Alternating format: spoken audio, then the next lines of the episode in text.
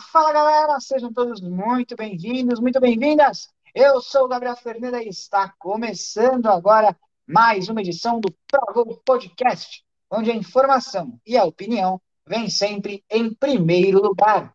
Antes da gente começar o episódio de hoje, né, a gente quer sempre deixar registrado que você pode acompanhar todos os episódios do ProGol, tanto nos nossos canais do YouTube e do Spotify. É só você ir lá, digitar ProGol, que vai aparecer para você. A gente também está presente no Instagram, no arroba ProGolOficial. E você pode também mandar um e-mail para a gente com a sua pergunta, com a sua dúvida, lá no progol21.gmail.com.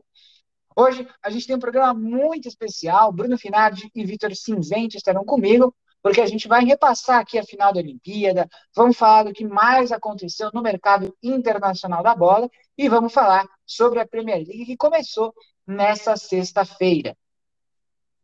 É isso aí. Ah, tá bom. E a gente abre o programa de hoje para falar do Brasil, ouro no futebol masculino. A seleção brasileira sub-23 venceu a Espanha por 2 a 1 e garantiu o segundo título seguido, a segunda medalha de ouro consecutiva nas Olimpíadas, depois de vencer a Alemanha no Rio em 2016, a seleção brasileira vence a Espanha por 2 a 1. O Matheus Cunha e o Malcom na prorrogação fizeram os gols do Brasil. O Mikel Oyarzabal fez o gol da Espanha e o Brasil, com Malcom decidindo na prorrogação, foi o campeão, medalha de ouro dos Jogos Olímpicos. A Espanha fica com a prata e o México terminou com a medalha de bronze.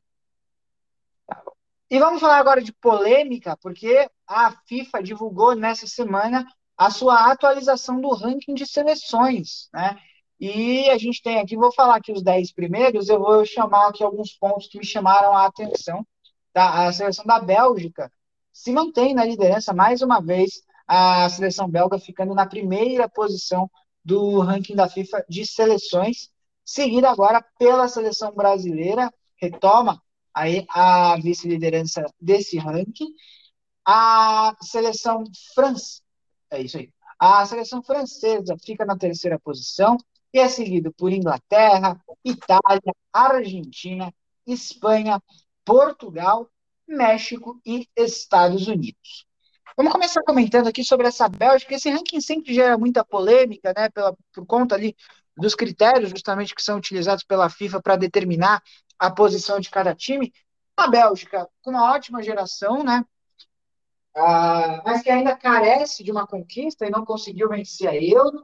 Você tem ali na segunda posição a seleção brasileira, que também não conseguiu vencer o seu torneio continental, que foi a Copa América, que foi a UCA, é, a Copa América, tá certo? E a França na terceira posição, uh, que também não foi a campeã da última Euro. Então, eu quero perguntar aqui para os nossos especialistas, né? Ao final dessa data FIFA, ao final aí de uma decisão de Copa e de uma decisão de Copa América, a gente tem os três líderes que não ganharam nenhuma dessas duas competições. Quero saber do Victor aí, o que, que ele acha desse top 3 do, do ranking da FIFA? Bom, primeiramente, né, muito obrigado aqui pelo convite, estar tá aqui mais uma vez com todos vocês no ProGo Podcast. Muito obrigado também você que está ouvindo esse programa. E assim, particularmente, cara, eu sempre sou muito crítico em relação ao motivo da Bélgica estar tão alta nesses rankings. É uma seleção que nunca ganhou nada, não tem nenhum título de expressão, mas sempre está no topo do ranking. E às vezes a gente se pergunta muito por que, que isso acontece é uma seleção que joga pouco fora das datas FIFA, né? Por exemplo, fora da Eurocopa ou fora do, da Copa do Mundo, normalmente tem poucos amistosos a seleção da Bélgica. Então não costuma perder ponto, porque cada derrota subtrai uma quantia de ponto. Cada empate também tem ali, dependendo do nível da outra seleção, pode gerar subtração de ponto e tudo mais. Então, por não praticar tantos amistosos, a Bélgica sempre tem uma pontuação muito alta então isso acaba sendo altamente questionável, porque é uma seleção que nunca ganhou nada, mas que está no top 1 da melhor do mundo, pô. Isso não faz nenhum sentido na minha cabeça.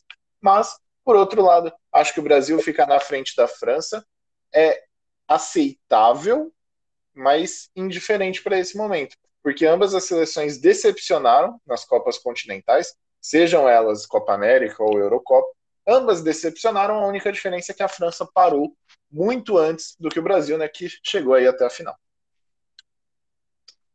Isso aí, Vitor. E, e, Bruno, eu estava vendo aqui o ranking novamente, é, e a gente tem ali logo abaixo, né, quarto, quinto, sexto lugar, seleções que empolgaram bastante nesses torneios, né?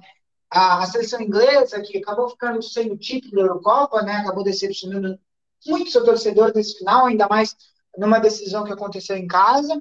E você tem a Itália e a Argentina campeões de Eurocopa e Copa América, vindo aí na sequência, é, você gosta dessas três seleções que impressionaram bastante nessas disputas continentais? É, boa noite a todos. É, agradecer mais uma vez o convite aqui. Dar um abraço especial para uma nobrista que bateu o Honda Fit do Gabriel Ferneiro na tarde de hoje. É, então, Gabriel, eu acho que essas seleções elas estão, eu acho que elas estar muito bem melhor colocadas. Eu acho que esse ranking deve levar em consideração amistoso. Eu acho que isso é muito temerário, porque a gente vê amistoso, por exemplo, que as seleções mais, por exemplo, o Brasil pega às vezes o Tahiti, pega o Honduras, todo ano vai jogar contra Honduras, então é um negócio que não dá para me levar muito em consideração. Eu não gosto muito. Eu acho que deviam só valer competições oficiais. E as seleções fizeram por merecer estar num ranking, uma posição melhor, principalmente que a Bélgica. A Bélgica está como líder desse ranking, é um absurdo. Uma seleção não chegou nem em final de torneio nem nada, nunca chegou em final de torneio está líder do ranking. É um absurdo isso. E, Vitor, passando aí de novo a bola para você, é, quando a gente fala do futebol mundial, né, muita gente comenta bastante ah, Europa, a América do Sul, a gente fica bastante nessa. É, e coincidentemente, né, você tem obviamente um domínio dessas duas confederações quando a gente olha o ranking, mas me chamou bastante a atenção México e Estados Unidos ocupando a nona e a décima colocação, à frente de algumas equipes aí que são bem conhecidas. O Uruguai não aparece no top 10, se a gente for olhar aqui para o nosso continente, a própria Colômbia, que vem de algumas gerações bem interessantes, não aparece no top 10. Se a gente for olhar para o futebol lá da Europa, a atual vice-campeã do mundo, a Croácia, não aparece nesse top 10. Tem mais alguém aí que vocês acham que não. Alemanha. Ah, ah, boa. A Alemanha não aparece nesse top 10, a Holanda não aparece nesse top 10, que são, são seleções que têm muita tradição e que não estão aí. México e Estados Unidos aparecem, né? Uma coisa importante de citar as duas grandes seleções da CONCACAF né, disputaram a decisão da Copa Ouro da CONCACAF essa, nesse último mês, que é o equivalente à, Copa América aqui para a América do Sul, equivalente à Eurocopa lá, no, lá na Europa. Essas duas equipes decidiram a Copa Ouro nessa temporada. A seleção dos Estados Unidos levou a melhor e ocupa a décima posição, subiu 10 posições, inclusive, em relação ao último ranking. E o México ao nono. Eu quero que você destaque isso daí, Victor. Essas duas seleções de um local que não é um grande centro do futebol mundial, mas duas seleções que se encaixaram aí nesse top 10 da FIFA. Olha, a grande realidade é que aqui a gente percebe o quanto o investimento é, é uma parte muito importante do futebol como um todo.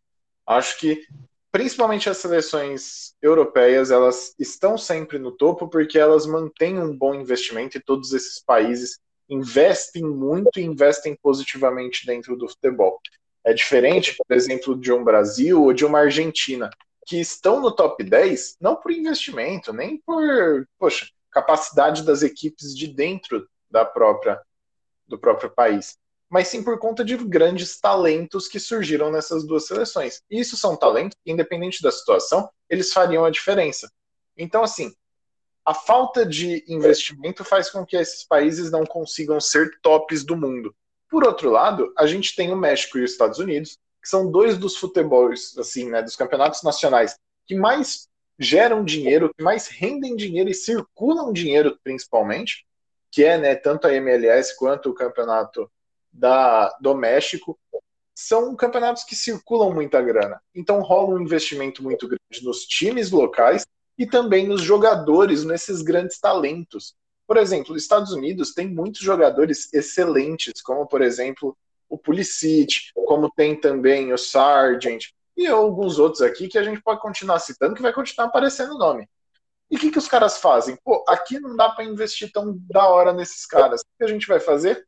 Vamos mandar para o futebol europeu, para os caras ganhar cancha e conseguir resolver quando tiver aqui na seleção. Então é o que acontece com o Pulisic, é o que aconteceu com o Sargent.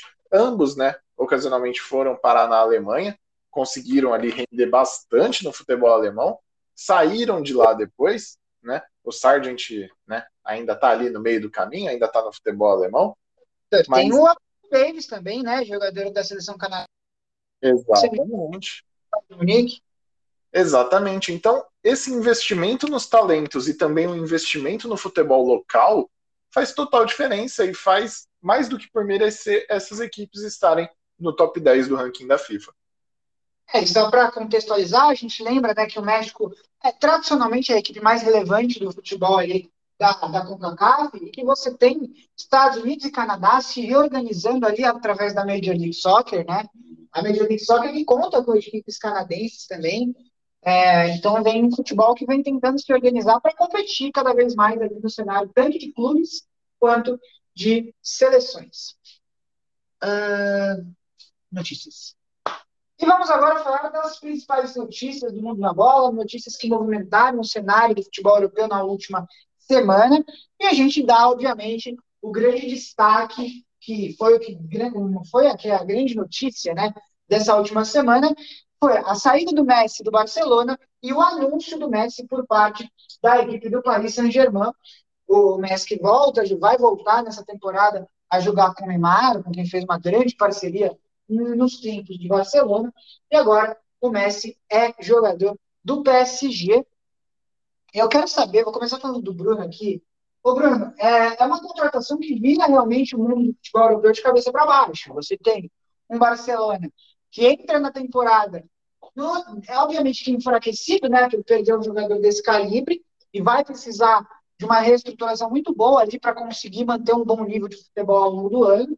E você tem um PSG se não era suficiente trazer o Donnarumma, trazer o Hinaldo, trazer o Hakimi, trazer o Sérgio Ramos, agora trouxeram só o Messi. Eu vou perguntar para você, Bruno, em relação a esse time do PSG, ah, obviamente está investindo o que nunca já já né? E está investindo mais ainda para conseguir levar uma Champions League. Agora vai, Bruno, é o favoritaço para conquistar a Champions? Olha, Gabriel, é favorito para tudo. É um time assim que a gente olha no papel é, é difícil ver alguns defeitos, né? Algo para a gente considerar também, Gabriel, é que todas as transferências que o PSG fez foram de graça, não teve que pagar nada aos clubes. Então, por isso que o PSG conseguiu se adequar ao fair play financeiro e conseguiu contratar todos esses jogadores. Então, é um time assim espetacular, recheado de craques, Sérgio Ramos, Messi, Neymar, Mbappé, é, realmente é espetacular esse time. É, o próprio Hakimi eu acho que vai fazer muita diferença. E, e é um time assim que tem uma pressão de que para ganhar tudo esse ano. Qualquer torneio, qualquer jogo que perder vai ser um fiasco. É lógico que vai, é, vai demorar um pouco para esses jogadores entrarem, né? E isso aí pode ter um pouco de paciência, mas quando tiver todo mundo saudável, qualquer jogo que perder que não for esperado realmente vai ser uma decepção e pode, enfim, pressionar o time para conseguir os títulos, né? E se não ganhar a Champions esse ano, aí não sei mais quando vai ganhar, né, Gabriel? Porque o PSG tenta, tenta a Champions, não consegue, aí nesse ano agora que tem um time assim impecável praticamente, é, é obrigação ganhar a Champions, né? Sei se, vamos ver, inclusive, o Maurício Pochettino, né? Como que ele vai conseguir usar esses jogadores para tirar o máximo deles. É, e o PSG que tem aí nessa temporada pela frente, ainda é, muito diferente desse que a gente imagina ver ao longo da temporada, né? perdeu a Supercopa para o Lille, mas tem aí a disputa de campeonato francês, a Copa da França e a própria Champions League.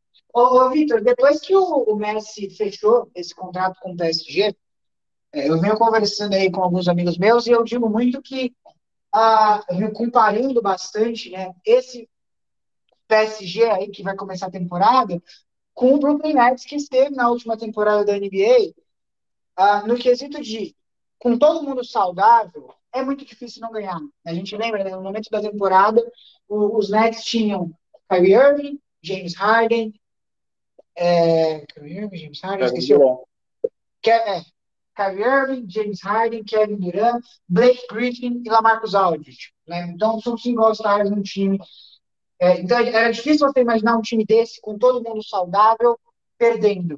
Aí depois, a gente sabe o que aconteceu, o Marcos Alves se aposentou, o, os principais astros, né, o Kyrie Irving, James Harden, encontraram ali lesões pelo caminho e acabaram disputando. Mas aquele time saudável, na minha concepção, seria muito difícil de ser batido.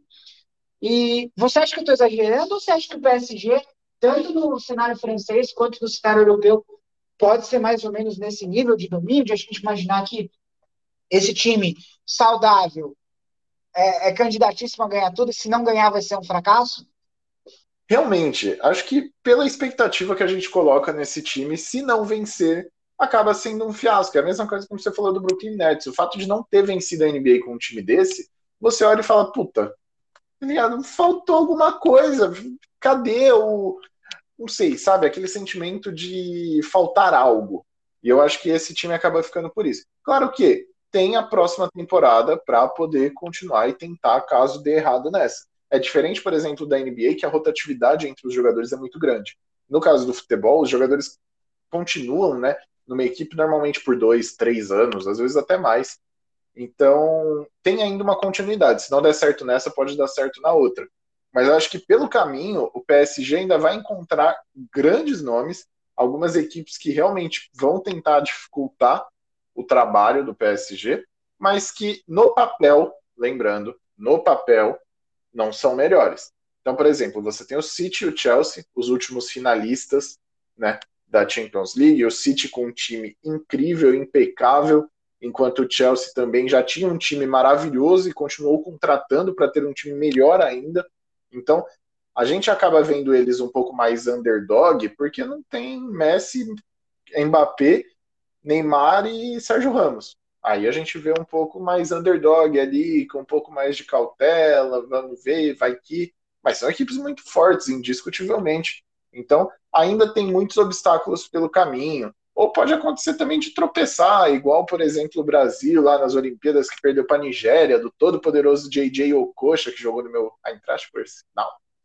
Mas pode acontecer também. Acho que assim, o futebol é uma caixinha de surpresas como já diria nossos grandes comentaristas aí. Então, cara, tem que ter cuidado. No papel é melhor, mas dentro de campo tem que também saber ser diferenciado.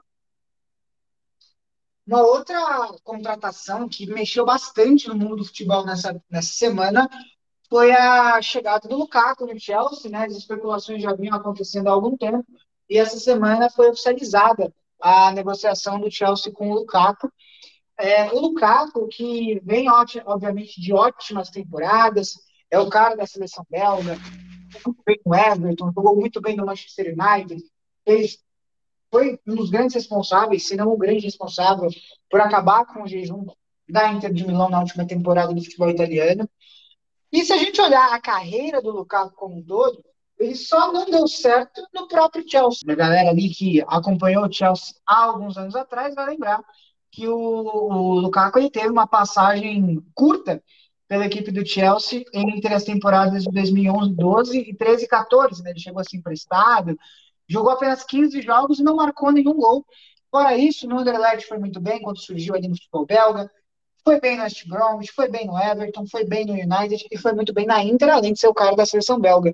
Ô, Bruno, ele só não deu certo no Chelsea. Agora vai Olha, Gabriel, ele não deu certo no Chelsea porque ele não tem oportunidade, Gabriel. Porque ele fez temporadas incríveis no West Brom e no Everton. Na época, o atacante do Chelsea era o Fernando Torres. E o Mourinho, na época, falou: não, vende o Lukaku pro Everton, que eu tenho o Fernando Torres aqui, vai dar certo. E deu no que deu, uma coisa horrível. É naquela época, Gabriel, que o Chelsea tinha Lukaku, De Bruyne e Salah no elenco. E o Mourinho tem a proeza de vender todos. Isso mesmo. Então é um jogador que agora volta para onde ele nunca deveria ter saído, um jogador muito diferenciado, um jogador que é muito tem técnica, tem porte físico, tem finalização, tem tudo com grande centroavante precisa. Então espero grandes é, atuações do Lukaku pelo Chelsea. É, um, pode ser inclusive uma um limbo, uma diferença muito grande pelo que a gente viu com o time Werner no ano passado, que não é esse goleador que a torcida do Chelsea espera. Olha, e vamos combinar um negócio também que eu prefiro o Fred, Dom Fredão, Frederico Chaves Guedes no meu ataque do que Timo Werner. Pelo amor de Deus, eu não gosto do Timo Werner tem muito tempo, desde a época do futebol alemão, já não gostava desse Zé aí. E aí no Chelsea também continuou ali uma draga que não mete gol. O pessoal fala do Morata, mas o Timo Werner pô, tem que bater palma, mano. E o pior, né? O Chelsea já teve os dois. Morato tinha o Werner. Então, assim, o Chelsea tá gostando de ter centroavante que não faz gol. Agora vai encontrar o Lukaku aí pelo caminho. Se Deus quiser, vai fazer a diferença, vai fazer esse time do Chelsea rodar melhor perto da área, né, que é um jogador muito importante para isso. E se vale aqui a curiosidade, mais ou menos um mês atrás, o Lukaku estava em Nova York comendo no restaurante de um primo meu lá da Itália. É, uma outra mudança que mexeu bastante lá com o futebol da Inglaterra, né, foi uma mudança não, né, uma continuação. O Liverpool anunciou a renovação do contrato do Van Dijk, o zagueiro. O Liverpool que vem renovando, né, é, Alexander Arnold, Alisson, Fabinho, foram nomes que já renovaram e agora foi a vez do Van Dijk é, assinar contrato até 2025. Ele que ficou quatro anos para o Van como atleta de Liverpool, ele que teve problemas com lesão na última temporada, mas saudável a gente sabe que é um, um dos melhores jogadores, é um dos melhores zagueiros do futebol mundial. Boa notícia para o torcedor do Liverpool, né, Vitor? Com certeza, o torcedor do Liverpool está comemorando. Que na última temporada, convenhamos, o Fabinho fez o que pôde, mas ainda assim, não ter o Van Dijk na sua zaga é assim um rombo que, meu, você pode colocar ali três caminhão de concreto que não vai tapar o buraco que o Van Dijk deixa na zaga. É um jogador muito diferenciado, um dos melhores na posição no mundo. E assim, né? A gente sempre tinha aquela, aquele padrão: ah, melhor zagueiro do mundo, Van Dijk, Sérgio Ramos, Van Dijk, Sérgio Ramos, Van Dijk, Sérgio Ramos. E quando esses dois jogadores acabaram passando por alguns problemas envolvendo lesão, né, ficaram boa parte da temporada fora, surgem alguns grandes nomes que a gente nem imaginava, como por exemplo o Rubem Dias no Manchester City. Isso aí, Victor. E hoje a gente teve, nessa sexta-feira, o Tite, o Adenor Bach, selecionou aí os atletas que vão defender a seleção brasileira na próxima data FIFA, né, nos próximos três jogos das eliminatórias para a Copa de 22. A gente lembra, né, no dia 2 de setembro, o Brasil enfrenta o Chile lá em Santiago. No dia 5, tem o clássico Brasil e Argentina, a edição da última decisão de Copa América na Neoquímica Arena, em São Paulo. E no dia 9 de setembro, também conhecido como meu aniversário, a gente tem Brasil e Peru lá na Arena Pernambuco, em Recife. A convocação foi feita, eu vou fazer a brincadeira aqui agora com os nossos comentaristas. A gente vai dar uma analisada rápida em cada uma das posições, cada um vai falar se concorda com os nomes chamados para a posição. É, e se mudaria alguma coisa, né? Vamos começar falando dos goleiros. Bruno, você vai ser o escolhido para falar dos, go dos goleiros. A meu ver, nada de impressionante. Alisson do Liverpool, e o Everton do Palmeiras. Você concorda? Mudaria alguma coisa? Olha, Gabriel, são goleiros que passam muita confiança. Talvez nessa convocação eu testaria algum outro goleiro mais jovem sem ser o Everton, né? Mas eu, eu concordo. Ai, meu Deus. Tá bom, vamos lá. Então, vamos falar agora da zaga. O Brasil também se destaca né, por ótimos zagueiros. Thiago Silva, do, do Chelsea, o Marquinhos, do PSG, o Militão se destacando pelo Real Madrid, e o Lucas Veríssimo, estava no Santos, agora defende o Benfica. Ô, Vitor, você gostou aí da, do quarteto de zaga da seleção?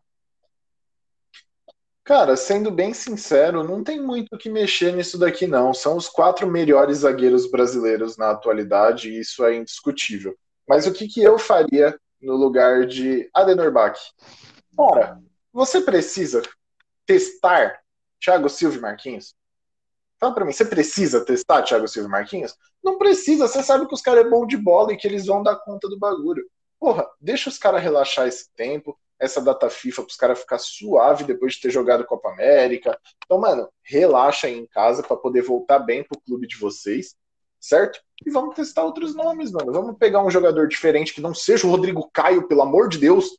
Vamos pegar algum jogador diferente, vamos testar, vamos ver os meninos que foram, por exemplo, para as Olimpíadas, vamos tentar achar alguma coisa diferente. Vai que encontra-se um jogador muito importante, como por exemplo Diego Carlos, ou como por exemplo também tem o Tuta lá na Alemanha. Tem alguns jogadores muito bons que eu acho que o Tite poderia experimentar nessa seleção principal, porque você já sabe da integridade de Thiago Silva e Marquinhos e esse é o momento de fazer testes e encontrar o melhor 23, agora, né, no caso, o melhor 25 para a Copa do Mundo do Qatar de 2022.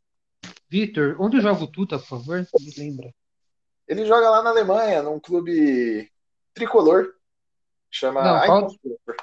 Ah, obrigado. Pode continuar. De tricolor para tricolor, né? Uh, na lateral, quando a gente for para lateral, a gente tem ali, acho que todas as variedades possíveis, né? Você tem dois atletas que estão sempre sendo chamados, o Danilo, que está na Juventus, e o Alexandre, que também está na Juventus. O Daniel Alves volta a ser chamado, ele tinha selecionou, foi desconvocado, depois foi chamado pelo Jardim para defender a seleção olímpica, está de volta na seleção. E a grande notícia, talvez, da lateral tenha sido a, chamar, a convocação do Guilherme Arana, do Atlético Mineiro, ele estava na Olimpíada e vai defender a seleção como lateral. Ô, Bruno, você gostou desse quarteto de laterais? A primeira coisa, Gabriel, a saída do Renan Lodge é uma benção. Ele precisa primeiro ser titular do Atlético de Madrid para depois ser titular da seleção brasileira.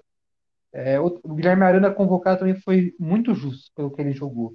E outra coisa, que talvez pessoas fiquem bravas comigo. É, Daniel Alves é um jogador que realmente tem uma história incrível. Mas o Brasil precisa de uma renovação. O Emerson merecia uma vaga ali. O Emerson que está jogando muito bem lá na Europa. Saiu do Betis, voltou agora, está no Barcelona agora de novo. Então, é um jogador assim que, com, que pode ser realmente muito útil para a seleção. Eu entendo o Daniel Alves, mas se fosse para eu escolher, eu chamaria o Emerson, porque o Emerson é muito mais jovem. E você prefere o Emerson no lugar do Danilo ou no lugar do Daniel Alves? Olha, o, o eu acho que ele é melhor que os dois, né? Mas como o Danilo já jogou a Copa América, a gente já sabe o que o Danilo vai entregar, então eu chamaria o Emerson e não o Danilo nessa convocação, e aí na próxima veria quais foram os melhores. A gente lembra que né, é, é eliminatórias, né, então realmente são jogos que estão valendo, é, não são amistosos, mas já entra muito também a preparação do Tite para uma Copa do Mundo que acontece é, daqui a pouco menos de um ano e meio lá no Catar no final do ano que vem. É, quando a gente vira para o setor de meio campo, algumas caras novas e algumas caras, uma cara nova, duas caras novas e algumas já figurinhas carimbadas. Né? O Bruno Guimarães jogador da seleção nessa convocação. Aí o Casemiro do Real Madrid já era há algum tempo, o Fabinho do Liverpool já vinha sendo chamado, o Fred do Manchester United também, assim como o Everton Ribeiro do Flamengo e o Paquetá do Lyon. E também a gente tem aí a grande novidade também, uma das grandes notícias dessa convocação, que foi a convocação do Claudinho, se destacou durante muito tempo aqui no Bragantino, agora foi vendido, vai jogar no centro da Rússia. Quem que foi o último que eu falei mesmo? Foi o Bruno, né? É, o lateral foi é o, foi o Bruno. Tá. Então, quero saber do Vitor aí, você gostou desses nomes? Alguns, alguns meio-campistas já são figurinhas carimbadas né, na convocação do Tite, e algumas caras novas chegando, né? Bruno Guimarães e Claudinho. O que, você achou dessa mescla no meio-campo da seleção, Vitor? Bom, vou deixar aqui, né, resguardado uma parte dessa convocação envolvendo Casemiro, Fabinho, Bruno Guimarães e Lucas Paquetá e falar que o resto foi horrível. Pelo amor de Deus, Tite, que é isso? O Fred joga onde? Manchester... Mano, não, isso eu sei. Eu tô falando. Onde esse cara joga futebol? Mano, pelo amor de Deus, eu não consigo enxergar um jogo bom do Fred. Olha que eu já vi jogo da seleção a rodo, já vi muito jogo também do Manchester United, e eu nunca vi esse cara jogar bola um jogo. Mano. E eu sou o cara que valoriza o Márcio Araújo e não valoriza o Fred. Até isso não foi. Isso é bizarro. O cara não joga bola, mano. Ele não consegue jogar futebol, ele não anda em linha reta. E o Tite chega o cara, pô, vamos lá, vamos lá jogar na seleção, pá. Porra, parece aquele cara que, tipo assim, você tá fechando ali aquele contrinha, pá, você contra outros sete, oito, tanto faz quantas pessoas vocês joguem. E aí, mano, tem aquele teu parça que ele não joga bem, mas tu chama o parça pra dentro do campo, fala, pô, mano, joga com nós, só fica ali na frente do zagueiro. Se a bola vier, você bica pra frente. Esse é o trampo do Fred, pô. Ele tá ali, pô, é parça do Tite, tá lá na carteira de trabalho, tipo os parça do Neymar lá, o Gil Cebola. O Fred tá lá na carteira de trabalho dele, parça do Tite. Porque só faz isso, pô. Pelo amor de Deus. Eu não consigo gostar do Fred, eu acho que outros jogadores mereciam a oportunidade que o Fred está tendo. Então, acho que é uma situação totalmente questionável. Bruno Guimarães acho muito válido ter sido chamado, é um jogador que eu valorizo muito desde a época do Atlético Paranaense. O Claudinho acho que ainda não se provou, jogou muito bem no, Bragantino na última temporada. Nessa temporada não conseguiu render tão bem. Na seleção olímpica deixou a desejar em alguns jogos. Então acho que é um jogador que ainda tem de se provar. Ele pode ser mais um daqueles casos jogador de uma temporada só, pô. Você acha que ali em 2008 o Dunga olhou pro Curitiba e falou: Hum, vou chamar o Keirson para a seleção? Não, cara, é jogador de uma, uma temporada só, tem que ter cuidado com isso. Então, assim, acho ok, beleza, vamos testar, vamos jogar com o Claudinho. Eu gosto demais do Claudinho, mas acho que ele ainda não se provou. E o Everton Ribeiro é mesma situação do Fred. O cara tá calvo, pô. Tá calvo, tá velho. Não dá mais para jogar bola. Não tá jogando nem direito no Flamengo. No Flamengo, quem tá carregando o piano é o Bruno Henrique, o Arrascaeta. E o Everton Ribeiro, que é chamado pra seleção, pô. Então acho que assim, pro lugar do Everton Ribeiro, eu chamaria o Otávio acho um excelentíssimo jogador, incrível no Porto, nunca teve uma oportunidade na seleção brasileira. E para o lugar do Fred, você tem alguns jogadores hoje no futebol brasileiro que poderiam fazer diferença, como por exemplo o Danilo do Palmeiras, o Scarpa do Palmeiras. São jogadores que mereciam uma oportunidade, já que estão jogando tão bem dentro do futebol brasileiro, nunca foram chamados para a seleção, e é justamente numa carência dessa seleção no caso do Scarpa falando, né? É uma carência gigantesca da seleção esse camisa 10, esse cara que cria no meio-campo. E o Scarpa viria para isso. Você pode ver aqui de todo mundo que tá aqui. Fala para mim um camisa 10, um cara que cria jogada, que pega a bola no pé do segundo volante e cria jogada, centraliza ali e cria. Não tem um meio-campista nessa convocação do Tite que faça essa função. Então eu sinto falta disso. Por isso que eu falo do Otávio e do Gustavo Scarpa, que são jogadores que conseguem fazer essa função e fazer bem. A boa notícia dessa convocação do Tite para o Vitor Cinzento foi que ele não chamou o Douglas Luiz para essa. Pra é verdade. É, o Douglas bom, Luiz eu repudio mais do que o Fred. Deixa é aqui É, e o, o, Bruno, no ataque a gente tem também uma mescla de jogadores que já vem sendo chamados há muito tempo com algumas novidades, né? Se a gente for olhar, for olhar aqui, o Neymar do PSG já vinha sendo chamado, o Firmino, que joga no Liverpool, também. O Gabriel Jesus do Manchester City, o Richardson no Everton, o Gabigol no Flamengo, o Gabigol jogou na última Copa América, né? Então são atletas que já estavam ali sendo chamados. E nesse setor de ataque, uh, duas novidades, na minha concepção, bem-vindas, né? O Matheus Cunha do Hertha Berlim, destaque do futebol lá na, na Alemanha, foi destaque no Leipzig, é destaque agora do Hertha Berlim jogou a última Olimpíada, né, ganhou o Olímpico com a seleção é, brasileira. E você tem o Rafinha, que muita gente não conhece, não, não lembra, né? O, o Rafinha foi revelado no Havaí, foi ainda ali muito novo, foi para o futebol português, jogou no Vitória de Guimarães, chamou a atenção do esporte e agora é uma peça-chave na equipe do Leeds, do... é o Louco Bielsa, é o Louco Bielsa é uma peça-chave no time do Bielsa, então são duas novidades aí para esse setor para esses jogos de eliminatórias. Lembrando, não são só dois jogos, são três, então dá para testar uma galera. Você, você gostou dessas, dessa convocação, tanto falando da galera que já costuma ser mais chamada, quanto dessas duas novidades no ataque, Bruno? Olha, Gabriel, vou primeiro elogiar para depois criticar.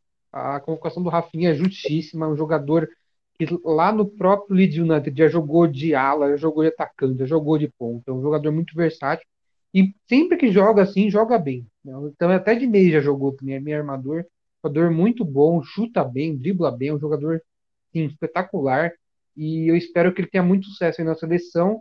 É, se for também Matheus Cunha, eu acho que a convocação é válida, mas eu vou entrar numa crítica, Gabriel. Por que numa convocação você vai jogar nas eliminatórias? Você convocar quatro centroavantes. Ele convocou Gabigol, Roberto Firmino, Gabriel Jesus e Matheus Melo. Quatro centroavantes. Por que, pra que tanto centroavante, cara? Não entendo por quê. E ponta, que é o que a gente é, precisa, né? Além do Neymar, para ter alguém para substituir, só tem o dois, só tem o Neymar e o Rafinha. Então, tipo, eu não entendo isso, sabe? Podia é... ter chamado o Bruno Henrique do Flamengo, hein, para uma dessas. É, o Bruno Henrique, sabia bem. Tá, jog... tá, jogando muito bem o Bruno Henrique. O próprio Malcolm fez uma Olimpíada interessante o Anthony, que era de São Paulo, que o Fernanda gosta tanto. Pra que quatro atacantes, cara? Eu não... David Neres também.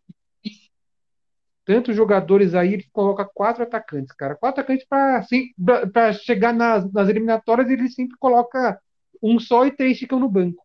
Eu não entendo isso, mas toca aí, Gabriel. É isso daí. E vamos voltar agora a falar de futebol europeu, porque a temporada europeia realmente começou daquele jeito, com a disputa da Supercopa da UEFA. O Chelsea, campeão da última edição da Liga dos Campeões, venceu nos pênaltis o Vila Real, campeão da Liga Europa. O jogo terminou empatado pelo placar de 1 a 1, com a vitória da equipe do Chelsea nas penalidades máximas. Foi 6 a 5, né? Isso. Isso. Exatamente, Gabriel. Kepa que entrou. Quer contar uma história do Kepa, Gabriel? O Kepa entrou lá para defender pênalti. Foi algo que o Tuchel falou que desde que ele chegou no Chelsea já era programado. E sempre que tivesse disputa de pênalti, o Kepa ia entrar. Porque segundo a análise de desempenho do Chelsea, o Kepa era bom em pênalti e fez merecer, né? Nos jogos normais não é bom ele entrar, né? Que a gente sabe que ele é um goleiro péssimo, mas para defender pênalti ele foi bem.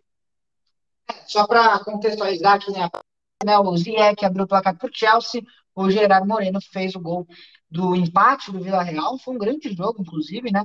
E a gente teve o Chelsea garantindo nos pênaltis é, essa, essa conquista. A gente vai falar bastante de Premier League, então eu vou segurar um pouquinho aí o assunto do Chelsea, porque a gente vai chegar lá. Vou aproveitar vou falar com o Victor sobre o time do Vila Real. Ô, ô Victor, o que gravou conquistou o grande título da sua história da temporada passada e num jogo que entrou para a história, né, contra o Manchester United.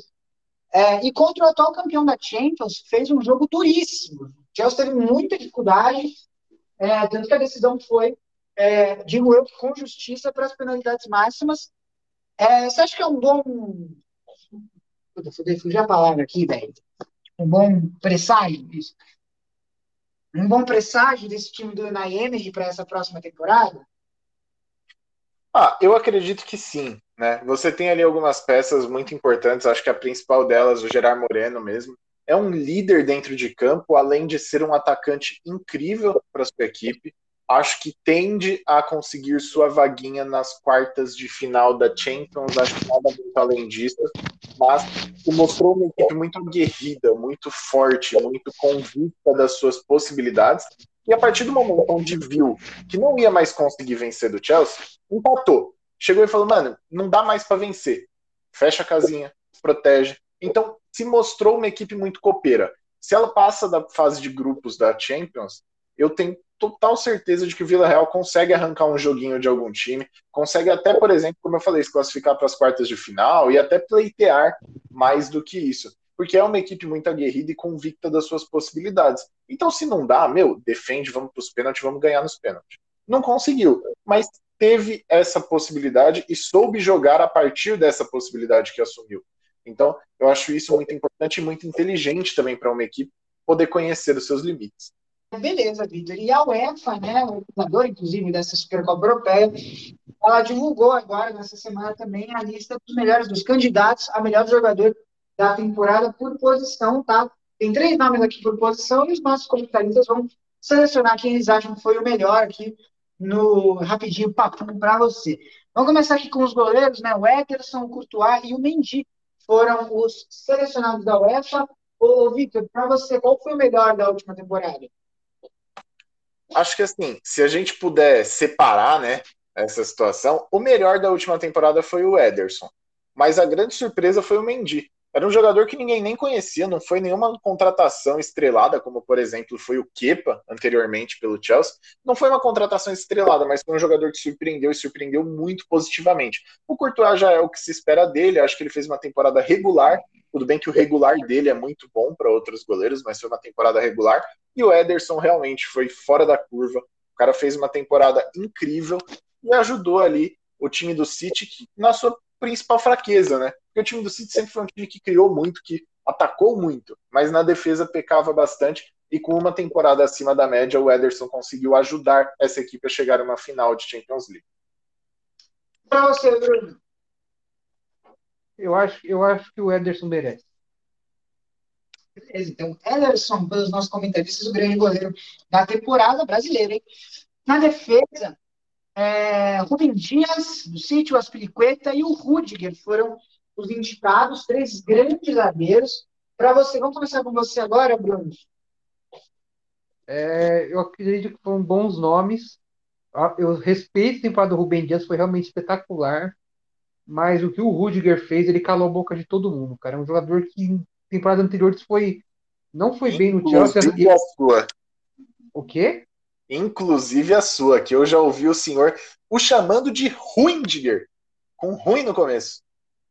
Era, realmente era tenebroso aquelas águas anteriores do Chelsea e, o Rudiger calou a boca, jogou demais essa temporada. Eu nunca vi realmente a temporada tão boa do Rudiger, então vou dar moral aí pro Rudiger porque foi espetacular.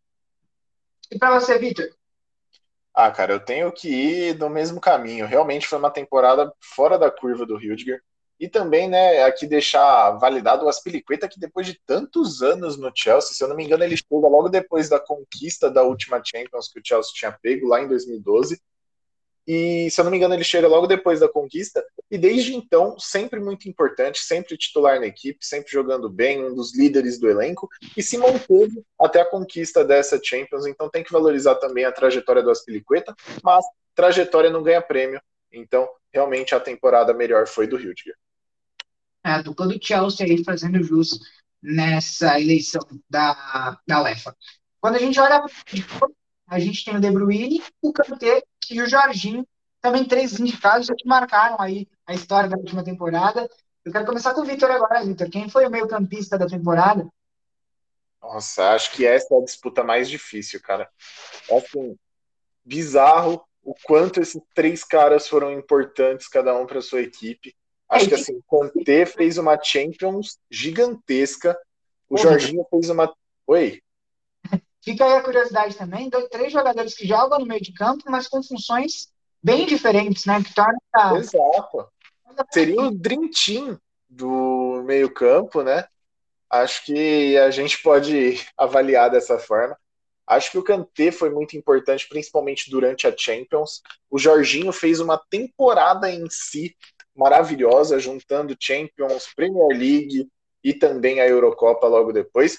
E o De Bruyne, cara, ele só confirma as expectativas que a gente tem dele. E de novo, eu sou muito adepto dessa ideia de a temporada. Então a gente tem que olhar para o contexto geral. E no contexto geral, para mim, quem fica com esse título de melhor meio-campista do mundo é o Jorginho. Lembrando, eu ainda acho o De Bruyne melhor jogador do que o Jorginho. Mas essa temporada do Jorginho foi completamente bizarra de boa.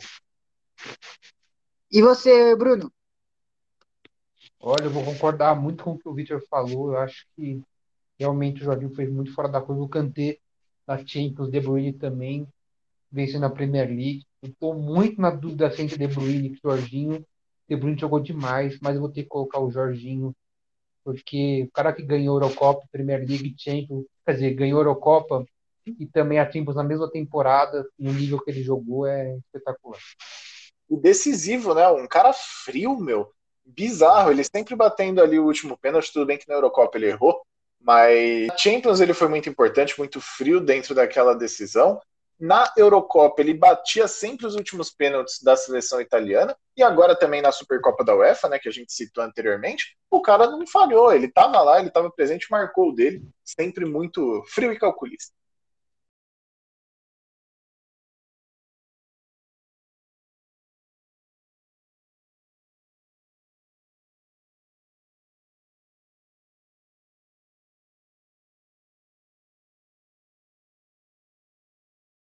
Saiu também, então, nessa semana, né, a UEFA divulgou os candidatos a melhor jogador da última edição da Champions League. Eu acho no começo. É, vamos lá, vamos lá, vamos lá. E a gente fecha né, falando de três centroavantes, né, e três goleadores. A Haaland do Borussia Dortmund, o Mbappé do PSG, o Lewandowski da equipe do Bayern de Munique. Nenhum campeão, né, nenhum deles venceu o título, nenhum deles nem chegou à final, né, torna talvez essa disputa ainda mais interessante. É, o, o, Bruno, quem você acha que foi o melhor centroavante da última Champions? O Mbappé nessa lista mostra que a FIFA deve ter visto que o Lukaku deve ter jogado sinuca, né? Mas eu vou colocar o Haaland porque o Haaland realmente foi espetacular. E para você, Vitor? Eu tô com o Bruno nisso daqui, pelo amor de Deus. O Mbappé tá nessa lista é piada, né? Como ele falou, o Lukaku tá jogando bocha, não é nem não é nem sinuca, tá jogando bocha, o tadinho do Lukaku. Mas de qualquer forma, eu vou ficar com o Lewandowski.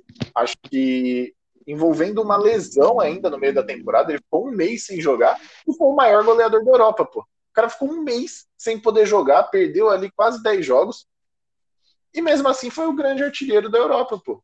O maluco teve uma média de mais de um gol por jogo dentro da Bundesliga, o que para mim já é bizarro, completamente esquisito a quantidade de gols que esse cara fez.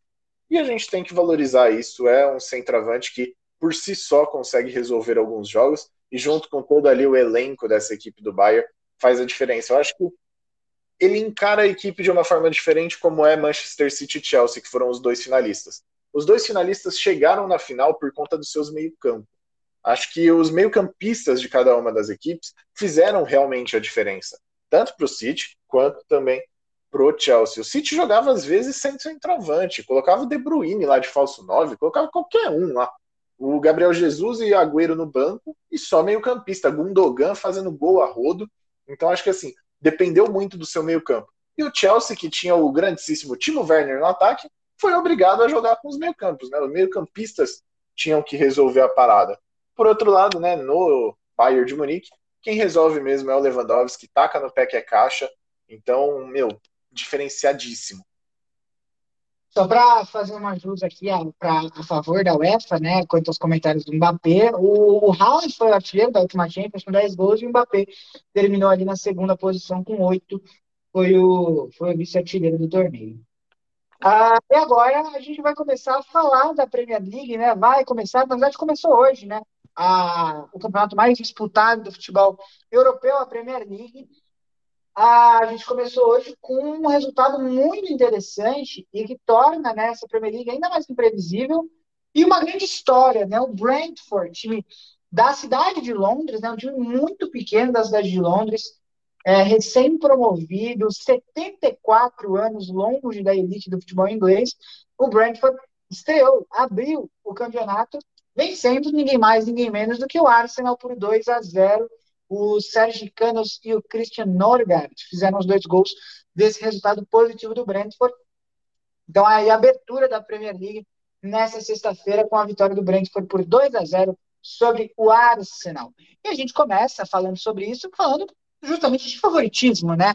A gente tem um time, uma, uma liga de grandes elencos, Manchester City campeão, o Liverpool segue muito bem com a base que a gente conhece do Liverpool, o Chelsea campeão, também da última edição da, da Liga dos Campeões, você tem o Arsenal com algumas estrelas, o Tottenham com algumas estrelas, esqueci alguém, né?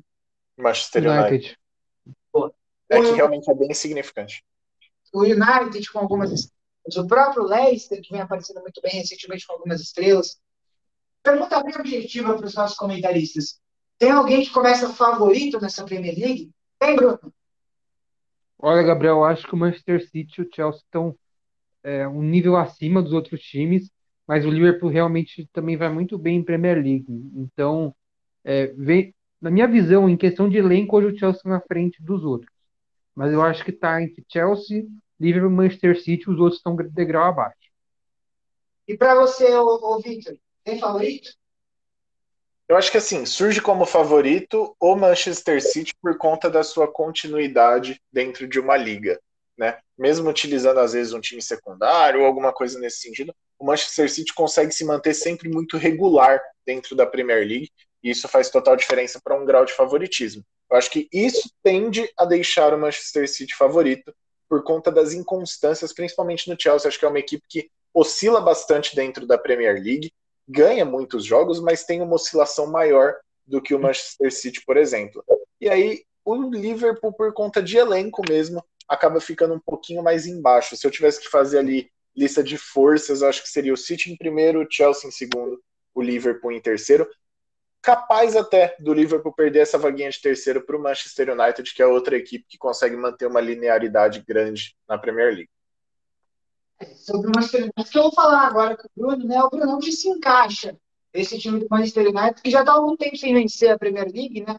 É, onde o Manchester United consegue se encaixar é, no meio de City, de Chelsea e de Liverpool? É, Gabriel, é realmente uma. Eu acho que o Manchester United consegue uma vaga na Champions, né? Mas algo para a gente ficar atento é que, meu, o Soicaer, eles estão tentando fazer a mesma coisa que fizeram com o Ferguson, com o Soicaer.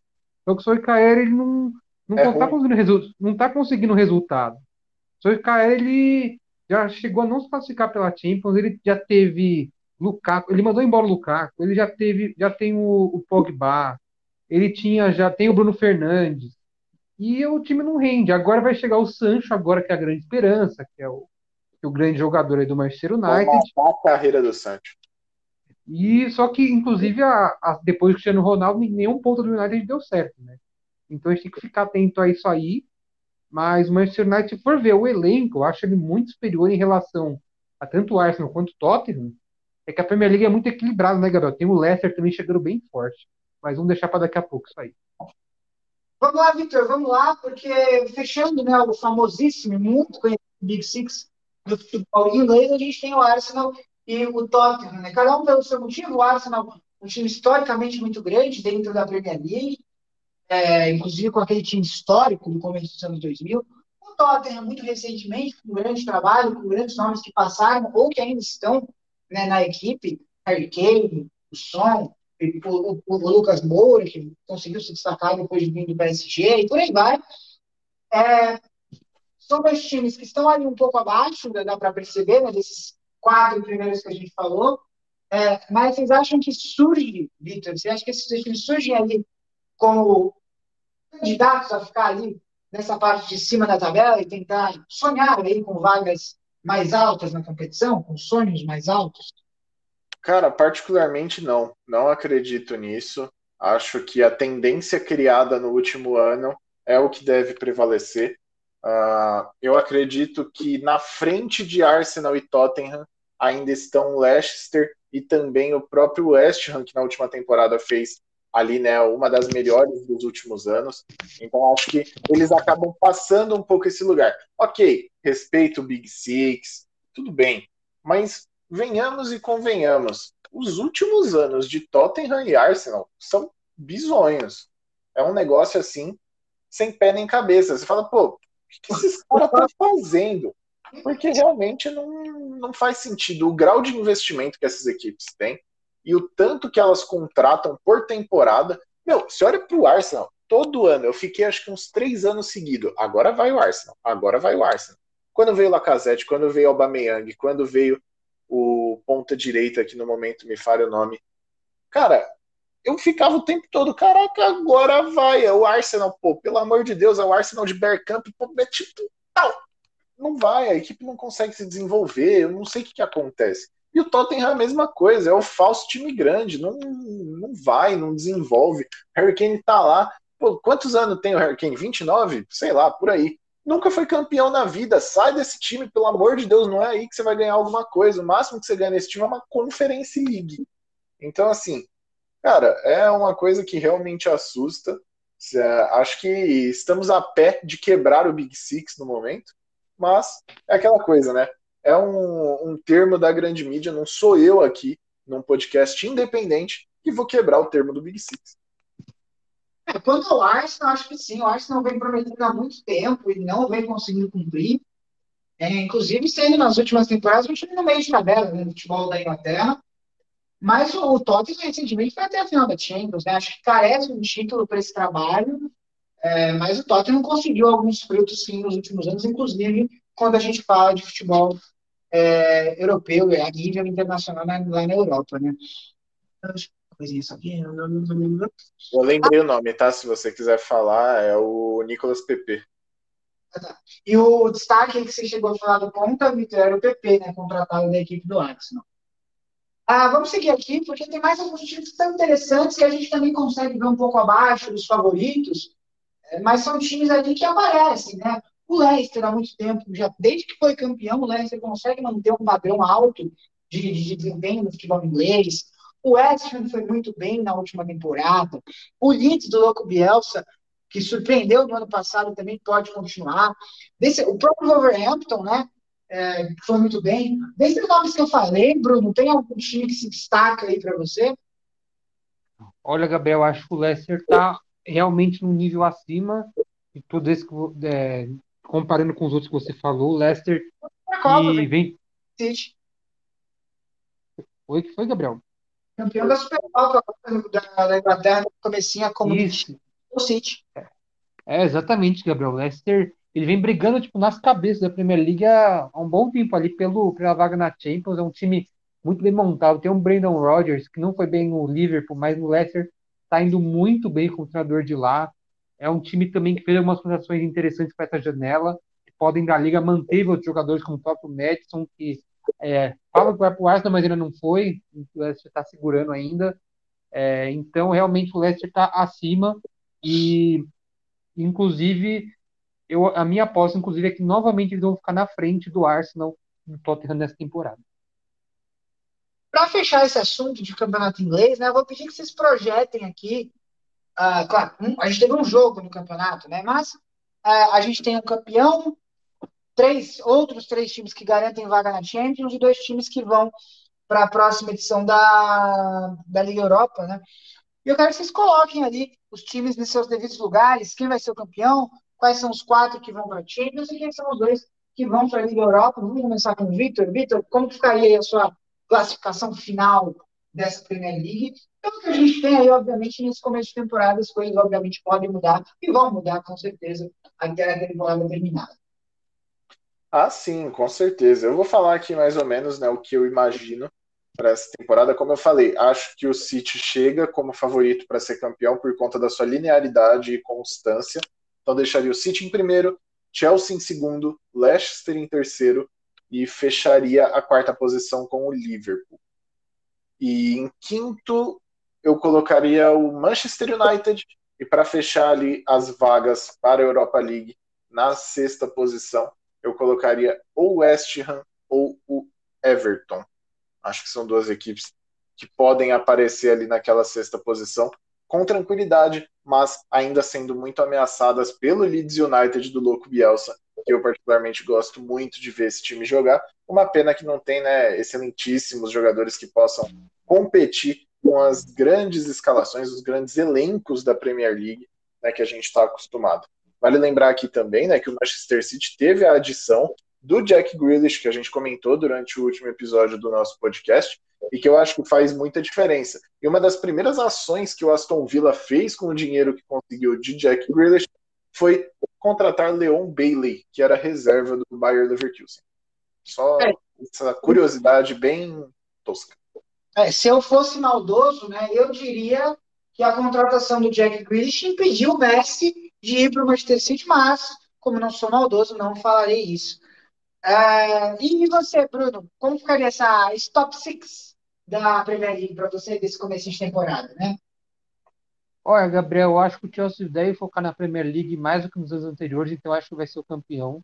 O Manchester City vai ser o segundo, o Liverpool vai ser o terceiro. Em quarto lugar, eu vou colocar o nosso queridíssimo Leicester.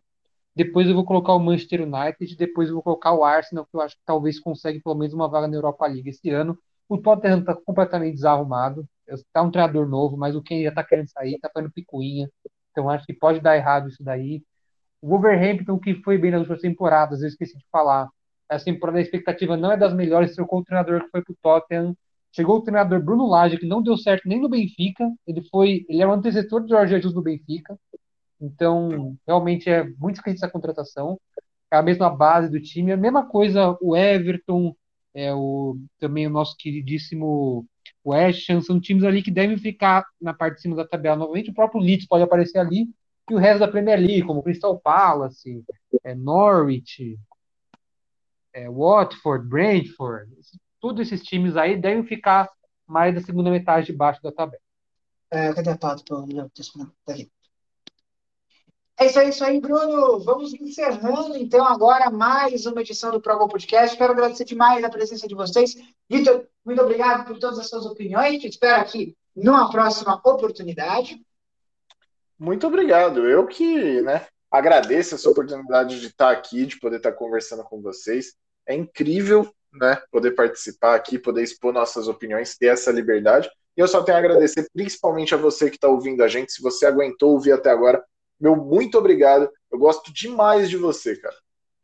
Ah, e Vitor, antes de você ir embora, né, tem uma coisa importante que eu ia colocar para você aqui.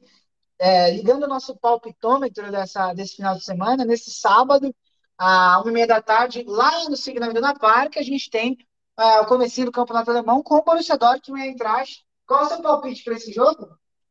2 a 0 Borussia Dortmund. Tá bom, beleza. Eu quero agradecer demais também ao Bruno. Bruno, muito obrigado mais uma vez pela sua participação aqui no nosso podcast. Obrigado, Gabriel, Vitor, aos nossos ouvintes. Quero desejar toda a sorte do mundo aos nossos guerreiros que vão para Santos amanhã, Gabriel e Vitor, boa sorte.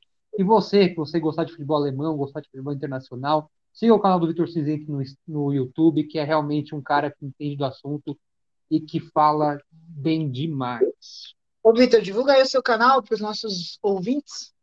É isso mesmo que o Bruno falou, é só você ir lá no YouTube pesquisar por Victor Cinzento, né, da cor cinza mesmo, C-I-N-Z-E-N-T-O. Estarei lá, meu canal no YouTube, vídeos todas segundas, quartas e sextas. Agora estou começando a criar o hábito de postar dois vídeos diferentes na sexta, para a gente poder ter quatro vídeos semanais, eu poder falar tanto sobre Bundesliga principal quanto sobre a Bundesliga 2. Então, se esse conteúdo te interessa, seja muito bem-vindo ao meu canal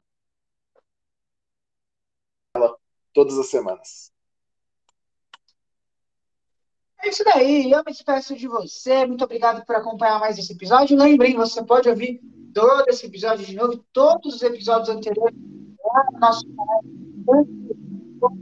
Vai, é só você digitar ProGol que vai aparecer para você. Não esquece de seguir o nosso canal, inclusive no YouTube.